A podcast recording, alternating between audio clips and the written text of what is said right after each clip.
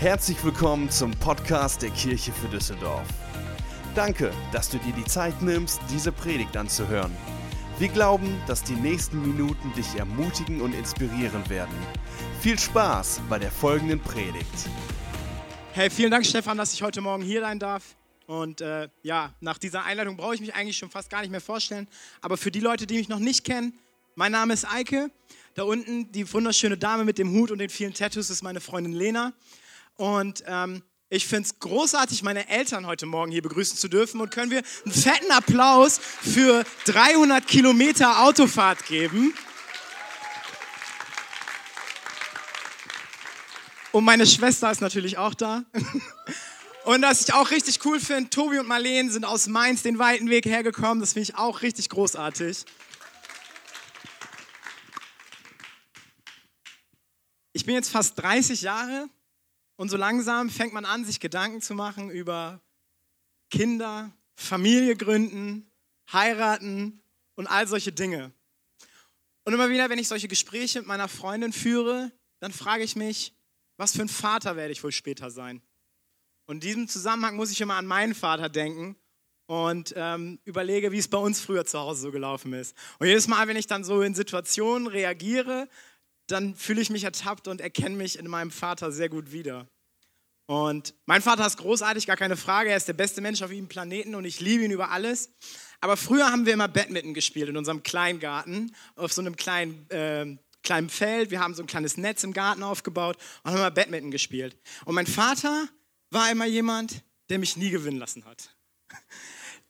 Die Schmetterbälle flogen mir immer so reihenweise um die Ohren und ich habe immer haushoch verloren und mein Vater hat sich da einen Riesenspaß draus gemacht.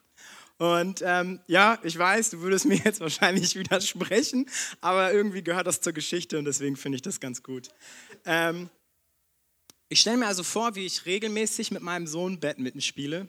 Und tatsächlich muss ich sagen, dass ich mehr als häufig gewinne, weil ähm, ich bin keiner von diesen Vätern, der seinen Sohn gewinnen lassen wird, so von wegen so, hey, er muss Erfolg haben, dann geht es ihm gut, das gibt ihm ein gutes Gefühl. Nein, ganz im Gegenteil. Ich bin eher so ein Vater, so, lass ihn verlieren, schul seinen Charakter, er muss mit Niederlagen zurechtkommen, weil das Leben wird ihm immer irgendwas entgegenschmeißen, womit er nicht klarkommt. Und, und wenn ich diesen Gedanken so weiterspinne, dann ähm, gehe ich davon aus, dass mein Sohn mindestens genauso viel Talent hat wie ich, was um ehrlich zu sein eine ganze Menge ist. Und wenn ich dann so drüber nachdenke, dann wird mein ähm, Sohn auch mindestens genauso ein Dickkopf sein wie ich. Was bedeutet, dass er jede freie Minute dazu verwenden wird, Badminton zu spielen, um eines Tages besser zu sein als ich. Und so spielen wir also immer Badminton in unserem riesigen Garten mit riesen Pool und unserem tollen Badmintonfeld. Und eines Morgens, sonntags vor der Kirche, sagt er zu mir, hey komm, wir machen noch ein schnelles Spiel. Bis fünf.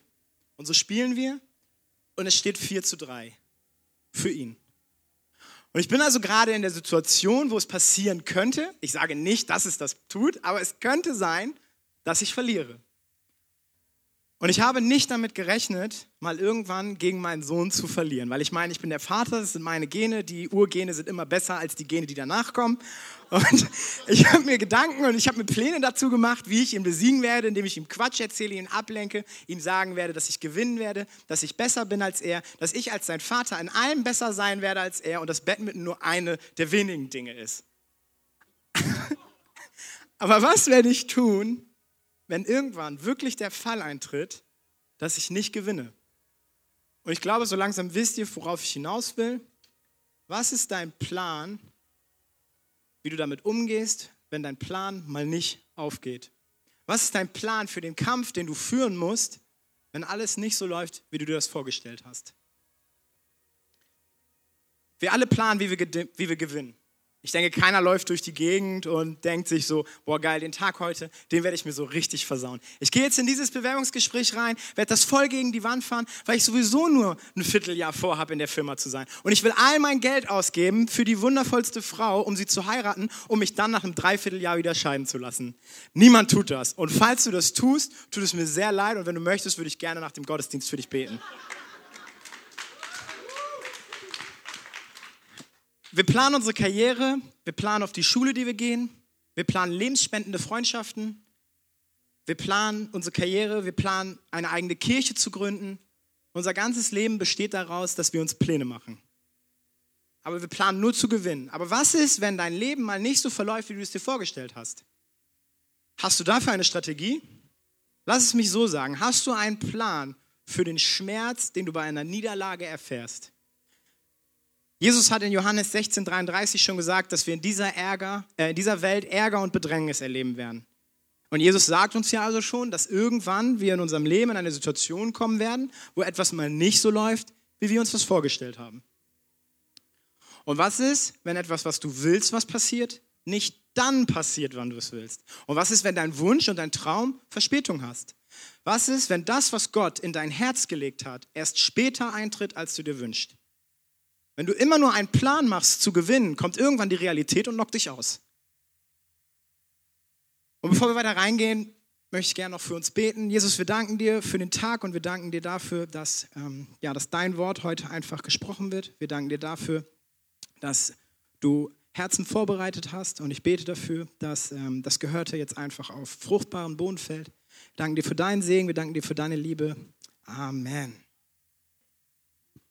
Und falls du mitschreiben möchtest und dieser Predigt einen Namen geben möchtest, nenne sie eine Strategie für Niederlagen. Ich möchte heute über Josef sprechen. Und wenn wir uns Josef sein Leben so anschauen, dann sehen wir, wie er in einen Palast eingezogen ist und wie er die ganzen Privilegien genießen durfte am Hofe des Pharaos von Ägypten. Und der eine oder andere, der die Geschichte von Josef jetzt nicht kennt, wird sich wahrscheinlich denken, so ja gut, okay, schön und gut, aber was hat das denn damit zu tun, wenn etwas in meinem Leben nicht so läuft, wie ich mir das vorgestellt habe?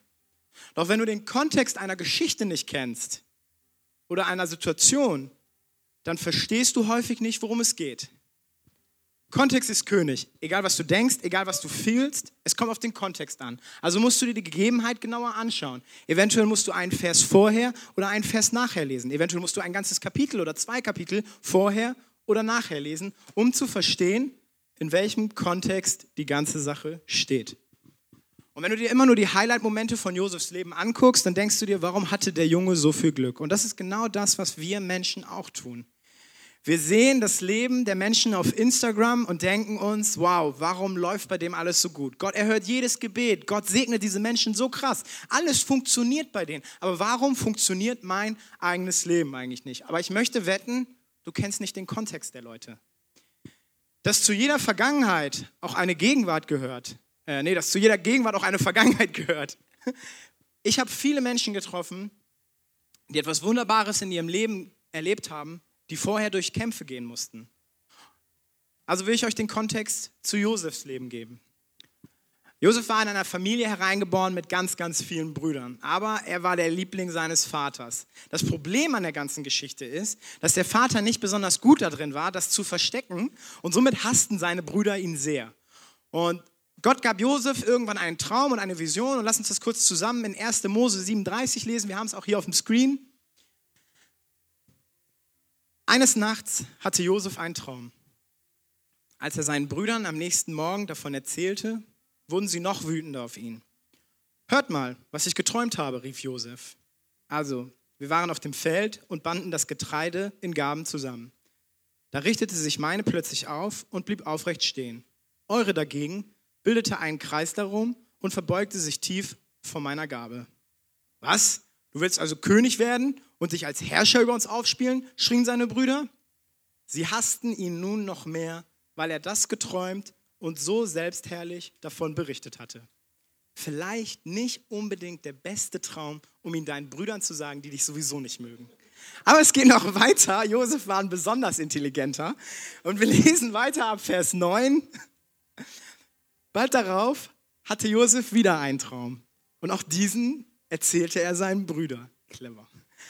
Hört mal zu. Ich sah, wie die Sonne, der Mond und elf Sterne sich tief vor mir verbeugten, beschrieb er. Diesmal erzählte er dem Traum auch seinen Vater. Was soll das? schimpfte der. Bildest du dir etwa ein, dass wir alle, dein Vater, deine Mutter und deine Brüder, uns dir unterwerfen? Und Josef stand da und sagte nur, hey Leute, ich erzähle euch nur das, was Gott mir gesagt hat. Und wenn ihn seine Brüder nicht sowieso schon vorher unendlich gehasst haben, dann taten sie es jetzt definitiv. Und die Bibel sagt weiter, dass der Vater ihn dann irgendwann zu seinen Brüdern schickte und ab Vers 19 lesen wir, da kommt ja der Träumer. spotteten sie untereinander. Los, wir erschlagen ihn und werfen ihn in einen tiefen Brunnen hier in der Gegend. Unserem Vater erzählen wir, ein wildes Tier hätte ihn gefressen. Dann werden wir ja sehen, was aus seinen Träumen wird. Sie entschlossen sich also, ihn in eine Grube zu schmeißen. Und ich will jetzt mal einen neuen Gedanken schlagen und sagen, dass diese Grube etwas repräsentieren soll. Unterordnung. Niemand mag das Wort Unterordnung. Wir mögen es nicht, uns unterzuordnen. Ich bin mein eigener Herr. Niemand hat mir was zu sagen. Und so kommen wir zum ersten Punkt meiner Predigt. Starte deinen Plan B damit, dass du anfängst, deinen Willen Gottes Willen unterzuordnen. Starte deinen Plan damit, dass du deinen Willen Gottes Willen unterordnest. Das Wort Unterordnung bedeutet, ich gebe nach, ich gebe dir nach. Ich gebe deinem Willen Gott nach. Ich will mich deinem Plan für mein Leben beugen. Unterordnung funktioniert super. Wenn du siehst, dass in deinem Leben ähm, Segen vorhanden ist, dass du gesegnet wirst und dass deine Pläne so laufen, ähm, wie sie sein sollen, dann ist es einfach, sich Gottes Wort unterzuordnen. Aber was ist, wenn diese Unterordnung dazu führt, dass du in einer Grube landest? Ich meine, es ist einsam in einer Grube. Die Grube fühlt sich nach Zurückweisung an und hört mich Gott hier unten eigentlich in der Grube? In meinem Traum haben sich vor mir alle verbeugt. Sieht das gerade hier so aus, als würden die Menschen sich vor mir verbeugen? Ich wurde in einer Grube geworfen und wurde in die Sklaverei verkauft. Von meiner eigenen Familie. So sollte das nicht passieren. So war nicht der Plan. Und ich frage mich, ist in deinem Leben mal was passiert, wo du gesagt hast, so war das nicht geplant, Gott? Also fand Gott sich in dieser Grube wieder und hat gelernt, sich Gott äh, fand Josef sich in dieser Grube wieder und ich möchte behaupten, dass er in dieser Grube gelernt hat, sich Gott unterzuordnen. Ich bin bereit dazu, durch Einsamkeit und durch Schande und durch Gefahr zu gehen, wenn das der Weg ist, den du für mich vorbereitet hast, Gott. Ich möchte behaupten, dass wir nicht in einen Palast gehen können, ohne dass wir bereit sind, uns in einer metaphorischen Grube unterzuordnen. Josef musste sich also gegenüber Gottes Plänen unterordnen. Nicht sein Wille geschehe, sondern Gottes Wille geschehe. Es geht nicht darum, dass er in den Palast geht, um den Pharao zu beeindrucken, sondern es geht darum, Gott zu beeindrucken. Er kümmert sich nicht darum, was der Pharao von ihm denkt, er kümmert sich darum, was Gott von ihm denkt. Er musste sich also unterordnen in der Grube. Und die Bibel sagt im 1. Petrusbrief 5, Vers 6, deshalb beugt euch unter die Gottes mächtige Hand. Dann wird Gott euch aufrichten, wenn seine Zeit dafür da ist. Wir mögen es, wenn die Schritte des Herrn uns in Erfolg führen, wenn sie uns in Segen führen. Aber was ist, wenn die Schritte, die Gott lenkt, uns geradeweg in eine Grube führt? Kannst du dich dann Gott immer noch unterordnen? Jesus war der größte, großartigste Mann, den wir kannten. Und auch er beugte sich dem Willen Gottes, als er im Garten Gethsemane Gott darum bat, den bitteren Kelch an ihm vorbeigehen zu lassen. Doch Gott hatte einen größeren Plan mit Jesus. Er war vorherbestimmt für die Erlösung der Menschheit.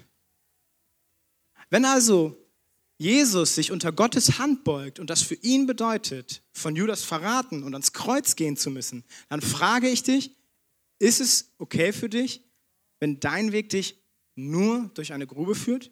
Bist du okay damit, dein Schicksal zu tragen? Es geht nicht darum, euch zu entmutigen, sondern ich versuche euch zu ermutigen. Ich will euch fragen, ob ihr bereit seid, den Baseballschläger aus eurem Kofferraum zu holen und zu sagen, Teufel, heute ist nicht der Tag, an dem du dich mit mir anlegen solltest. Ich will euch dafür ausrüsten, bereit zu sein, durch diese Grube zu gehen, wo der Teufel auf euch warten wird, um euch fertig zu machen. Und ihr werdet in dem Moment sagen können, ich habe mich bereits jemandem untergeordnet. Gott hat eine höhere Autorität.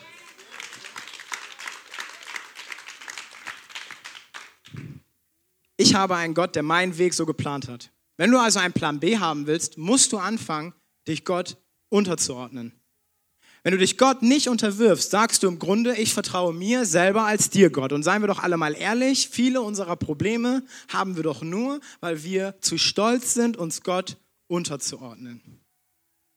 Die Bibel sagt uns also, dass Josef an irgendwelche Hempels verkauft wurde von seiner eigenen Familie. Und ich glaube, wenn ihr mich fragt, wird eine Menge Therapiestunden benötigen, um das wieder aufzuarbeiten.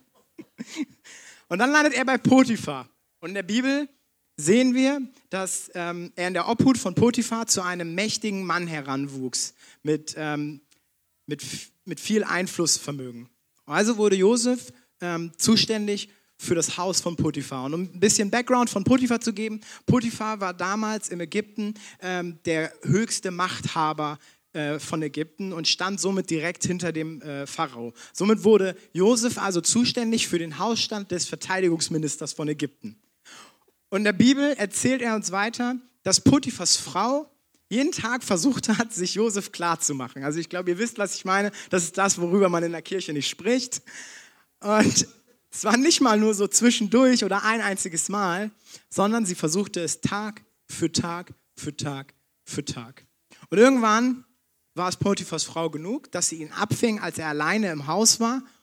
Und sie packte ihn und in der Bibel lesen wir, dass er wegrannte, sie ihn festhielt und dabei all seine Kleidung verlor und nackt davonrannte. Und sie stand da, fing an zu schreien, dass Josef sie vergewaltigen wollte, worauf er hin sofort fälschlicherweise verurteilt und angeklagt worden ist. Und können wir uns das kurz einmal bildlich vorstellen? Also ich stelle mir das so vor, dass die Frau von Potiphar Josef packt, er schlingelt sich raus und rennt nackt davon. Großartig. Ihr solltet, ihr solltet die Bibel viel häufiger bildlich lesen. Es ist, es ist, wie, ein, es ist wie ein lustiger Comic. Er hat das Richtige getan, und das Falsche ist ihm widerfahren. Er versuchte für Gott zu leben, versuchte Gottes Willen zu tun, aber das Falsche ist ihm widerfahren. Also kommt natürlich Potiphar nach Hause und glaubt seiner Frau und Josef muss ins Gefängnis. Und Punkt Nummer zwei, den wir in Josefs Leben sehen können, ist, er bleibt treu zu Gott. Auch in dem Moment, wo das Leben ihm Dinge entgegenwirft, mit denen er nicht gerechnet hat, obwohl er sich Gott unterworfen hat. Es geht darum, treu im Glauben zu bleiben, auch wenn Dinge in deinem Leben passieren, die du dir nicht erhofft hast. Josef hatte nichts davon, dass er Potiphas Haus gehütet hat. Ihm gehörte das Haus nicht. Er hatte keine Dividenden vom Investment oder sonstige Vorteile. Aber er hat es getan mit festem Glauben, weil Gott das so von ihm wollte. Er war treu dem, was er vor Augen hatte. Unser Problem ist es häufig, dass wenn wir uns in Ärger befinden, dass wir ähm, uns von diesem Problem lösen und sagen, okay, ich komme wieder, wenn das Problem sich äh, erledigt hat. Ähm, in der Zeit bin ich auf Mallorca und mache ein bisschen Urlaub. Was ich sagen will ist, wenn Gott dir den Palast anvertraut, wenn Gott dir das Haus von Potiphar gibt, um darauf aufzupassen, dann tut er das, weil er sehen will, dass du treu im, Bleiben, im Glauben bleiben kannst für die Dinge eines anderen, bevor er dir deine eigenen Sachen gibt. Du musst lernen, treu in dem zu sein, was du diesen Moment hast und nicht später. Und ich finde, am besten beschreibt das Lukas 16, Vers 10. Nur wer im Kleinen treu ist, wird es auch im Großen sein. Wenn ihr bei kleinen Dingen unzuverlässig seid, werdet ihr es auch bei den Großen sein ich mag den Job nicht, den ich jetzt habe. Wo ist der Job, Job, den ich gerne möchte? Du wirst nicht den Job bekommen, den du gerne möchtest, wenn du nicht treu bist in dem Job, den du jetzt gerade hast. Gott will uns hier herausfordern zu sagen, das ist vielleicht nicht der Job, den ich möchte, aber ich will mein Bestes geben, ich werde keine Abkürzung nehmen, ich werde den Job so gut machen, wie ich kann und ich werde der Beste sein, den man für diesen Job haben kann. Ich will mein ganzes Herz jeden Tag hineingeben. Und wenn du deinen Boss nicht magst, wird Gott dir auch keine Entschuldigung dafür geben, deinen Boss nicht zu mögen. Denn in Kolosser 3,23 lesen wir, denkt bei allem daran, dass ihr letztendlich für ihn und nicht für den Menschen arbeitet. Wenn deine Ehe nicht so ist, wie du sie vorgestellt hast, dann arbeite daran und bleibe fest im Glauben, bis sie so ist, wie du sie willst. Wenn deine Finanzen nicht so sind, wie du sie dir vorgestellt hast, dann bleibe treu im Glauben und arbeite daran, bis sie so sind, wie du sie dir vorgestellt hast. Wir sind viel zu ungeduldig und rennen immer von A nach B und müssen dies und das ändern, sodass Gott uns gar nicht da abholen kann, wo wir sind, weil wir nicht still und treu bleiben. Wenn du irgendwas an deiner Gemeinde nicht magst, dann such dir nicht gleich eine nächste, sondern bleib treu im Glauben, dass Gott sich schon was dabei gedacht haben wird, wenn du in dieser Gemeinde bist. Und geh dorthin und pack damit an, wo dich was stört. Danke, Theresa. Im Psalm 1, Vers 3 steht, er ist wie ein Baum, der nah am Wasser gepflanzt ist, der Frucht trägt Jahr für Jahr und dessen Blätter nie verwelken. Du musst dich irgendwie pflanzen. Wie kannst du in Gott wachsen, wenn du zum Beispiel von einer Kirche zur nächsten Kirche wechselst? Wenn du von einer Stadt in die nächste gehst? Wenn du deine Probleme nicht löst, sondern einfach nur den Ort änderst, an dem du sie hast? Wenn es gut ist und wenn es schlecht ist, wenn es sich gut anfühlt und wenn es sich schlecht anfühlt, pflanz dich irgendwo. Geh treu im Glauben durch diese Grube. Sei jemandem, dem man vertrauen kann. Du wirst nie das bekommen, was als nächstes oder was Gott für dich vorbereitet hat, wenn du nicht treu bist in dem, was du jetzt ist. Josef sagt sich, es läuft nicht so, wie ich es mir vorgestellt habe. Egal, ich gebe mein ganzes Herz hinein. Ich will nicht hier sein. Ich habe mir das nicht so vorgestellt. Das war nicht der Traum, den ich gesehen habe. Ich vermisse meinen Vater, ich vermisse meine Mutter, die machen sich sicherlich Sorgen. Wie kann das nur sein, dass meine Brüder mir sowas antun? Josef sagt sich, es läuft nicht, wie ich mir das überlegt habe. Egal, ich gebe mein ganzes Herz hinein. Ich will nicht hier sein, das war nicht der Plan. Ich glaube, Josef hätte jeden Grund, sich in die Fötushaltung zu legen und am Daumen zu lutschen. Aber nicht Josef. Er packt sein ganzes Herz und seine ganze Leidenschaft hinein. Ich bleibe treu. Und weil Josef so treu geblieben ist, hat Gott ihn erhoben in das Haus von Potiphar. Er blieb sich selber treu. Er hat seine Umstände nicht erlaubt, sein Wesen zu ändern. Ich bin ein treuer Mensch. Das ist das, was ich bin. Das bringe ich durch jeden Umstand. Ich bin nicht ehrlich, weil ich gerade ehrlich sein muss, sondern das, was ich bin. Ich bin ein ehrlicher Mensch, egal welcher Umstand mich erwartet. Ich bin treu, ich bin ehrlich, ich bin integer, ich habe Charakter. Ob ich die Umstände mag oder nicht, es ist, wie ich bin. Ich sehe Leute durch harte Zeiten gehen und das Erste, was sie tun, ist, sich von Gott zu distanzieren. Der, welcher dir helfen kann, der, wer dir treu bleibt, wer seine Arme um dich legen kann und auf den alle Sorgen du werfen sollst. Dem kehrst du den Rücken und dann hört man Dinge wie, Gott hat mir nicht geholfen. Aber dann frage ich mich, Hast du dich in eine Position gebracht, in der Gott dir helfen konnte? Du kannst dem Ganzen nicht den Rücken kehren, wenn es mal Ärger gibt und sagen, Gott hat mir nicht geholfen. In dem Moment musst du mit deinem ganzen Herz reingehen. Es gibt Leute, die überspiritualisieren das Ganze und ich möchte jetzt niemanden persönlich angreifen, aber wenn Leute in Ärger geraten, dann sagen sie, ich warte auf Gott. Aber auf Gott warten ist nichts Passives. Einige denken, sie könnten sich hinsetzen und warten, bis ihr Traumpartner auf einem weißen Pferd vorbeigeritten kommt.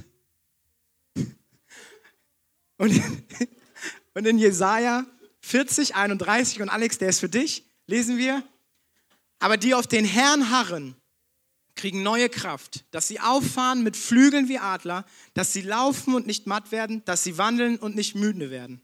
Die auf den Herrn harren, also warten, ne, für die, die mit dem Wort harren vielleicht jetzt anfangen können.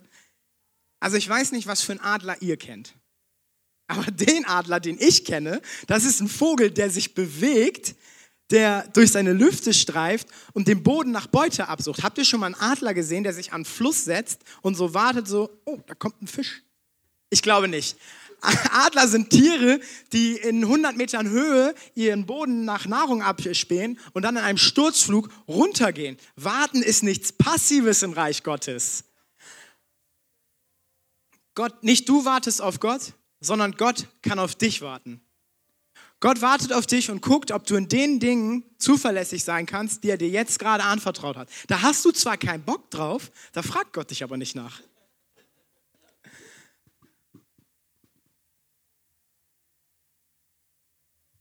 Und so finden wir Josef immer noch treu im Glauben haltend an Gott, auch als er fälschlicherweise verurteilt worden ist.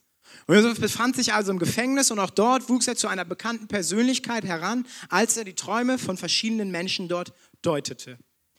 Und es ging so weit, dass er eines Tages wieder vor dem Pharao stand, weil dieser einen Traum hatte und Josef der Einzige war, der ihn deuten konnte.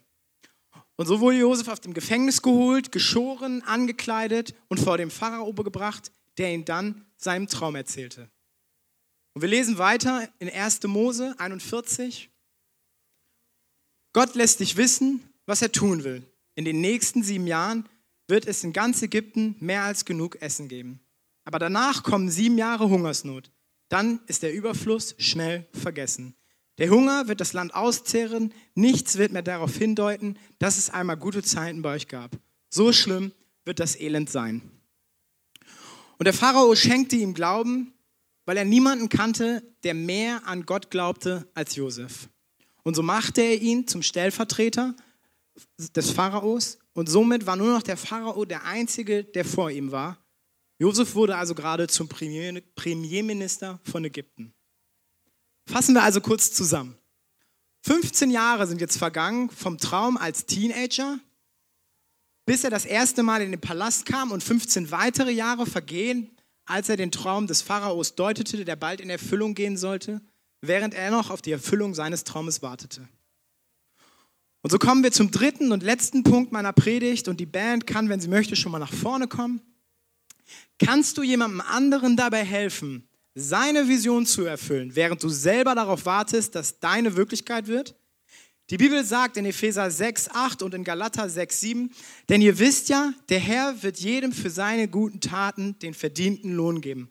Meint nur nicht, ihr könnt euch über Gott lustig machen, denn das, was der Mensch sät, das wird er auch ernten. Anders können wir zusammengefasst sagen, was du für andere möglich machst, wird Gott für dich tun. Kannst du jemanden segnen, während du selbst auf Segen wartest? Kannst du jemandem helfen, dabei zu heilen, weil er zurückgewiesen worden ist, während du selber noch auf Heilung wartest? Kannst du weiter mit deinem Kampf, den du führst, leben, während du jemandem anderen dabei hilfst, seinen Kampf zu führen? Josef deutete jemanden anderem seinem Traum, während er noch auf die Erfüllung seines eigenen wartete. Aber weil Josef gewillt war, dem Pharao zu dienen, hat Gott ihn erhöht und hat ihn zum Stellvertreter von Ägypten gemacht. Und als die sieben Jahre ertragreiche Ernte kam, folgten sieben Jahre Dürre. Und weil Josef in der Position war, in der er war, hatte Ägypten genug Essen. Und so kam ganz Ägypten zum Pharao und bettelte um Essen. Und so schickte auch Jakob, der Vater von Josef, seine Brüder nach Ägypten, weil er gehört hatte, irgendjemand hat Ägypten auf diese Dürre vorbereitet. Und so kamen seine Brüder vor ihn und sie erkannten ihn nicht und er gab sich ihnen auch nicht zu erkennen und er spielte ein kleines Spiel mit ihnen. Er sagte zu seinen Brüdern, bringt mir euren jüngsten Bruder. Und die Brüder gingen zurück zu Jakob, zu dem Vater. Doch der Vater wollte, sie, wollte, wollte den Sohn, den jüngsten Sohn Benjamin, nicht mitgehen lassen, weil das letzte Mal als er seinen Brüdern den Jüngsten anvertraut hatte, war dieser verschwunden. Und so kamen die Brüder und er fragte sie, aber habt ihr nicht noch einen jüngeren Bruder? Bruder? Und um die Geschichte ein bisschen abzukürzen, kamen seine Brüder eines Tages zusammen mit dem Vater Jakob nach Ägypten und Josef gab sich ihnen zu erkennen, woraufhin diese sich vor ihnen verbeugten und sein Traum ging in Erfüllung. Was ich versucht habe, euch zu zeigen, ist, dass sein Ärger ihn nicht weiter weggedrückt hat von seinem Traum und seiner Vision, sondern dass Gott ihn noch näher an sein Schicksal herangezogen hat. Er hat ihn noch näher herangezogen an das, was er für ihn vorbereitet hat. Er hat ihn noch näher an seine Vision herangezogen. Ich bin überzeugt davon, wenn Gott etwas im Leben verändern möchte, wenn Gott auf dieser Welt etwas bewegen möchte, dann sucht er sich Leute aus, die Kämpfe kämpfen. Er sucht jemanden, der durch eine Grube gehen kann, der durch Feuer laufen kann, der sagt, dass er sich Angst, Einsamkeit und Widerstand entgegensetzt. Und ich frage mich, ob heute Abend in diesem Raum jemand ist, der Kämpfe kämpft und bereit ist, sich Gott unterzuordnen, treu im Glauben zu bleiben und andere bei ihrer Vision zu unterstützen. Und für diejenigen möchte ich jetzt gerne beten. Vater, ich danke dir, dass du uns so sehr liebst und ich danke dir dafür, dass du bei all unseren Kämpfen immer bei uns bist. Vater, wir danken dir dafür, dass deine Liebe grenzenlos ist und dass du uns erwählt hast, dass du uns in Positionen stellst, wo wir deine Kirche bauen dürfen und deine Liebe in die Menschheit tragen dürfen. Und ich möchte beten für jeden hier im Raum, der sagt, ja, ich führe Kämpfe und ja, Jesus, ich brauche dich und Gott, dich brauche ich ganz besonders. Ich bete dafür, dass du die Liebe Gottes erfährst und dass Segen auf deinem Leben liegt. Ich bete dafür, dass du nicht wankst, sondern dass du kräftig mit Adlersschwingen durch die Lüfte fliegen kannst. Ich bete dafür, dass du auf den Wegen, auf denen du nicht mehr laufen kannst, Gott dich trägt. Ich bete für Segen in deinem Leben, bete, dass du die Liebe Gottes und Jesus Christus erfährst. Amen. Wir hoffen, dass dir diese Predigt gefallen hat und dich in deinem Leben mit Gott stärkt. Wenn du Fragen hast, schreib uns einfach an info at kirchefürdüsseldorf.de. Außerdem bist du herzlich eingeladen, unseren Gottesdienst sonntags um 11 Uhr zu besuchen. Für weitere Informationen zu unserer Kirche besuche unsere Website kirchefürdüsseldorf.de oder folge uns auf Instagram. Wir freuen uns, dich kennenzulernen. Bis bald!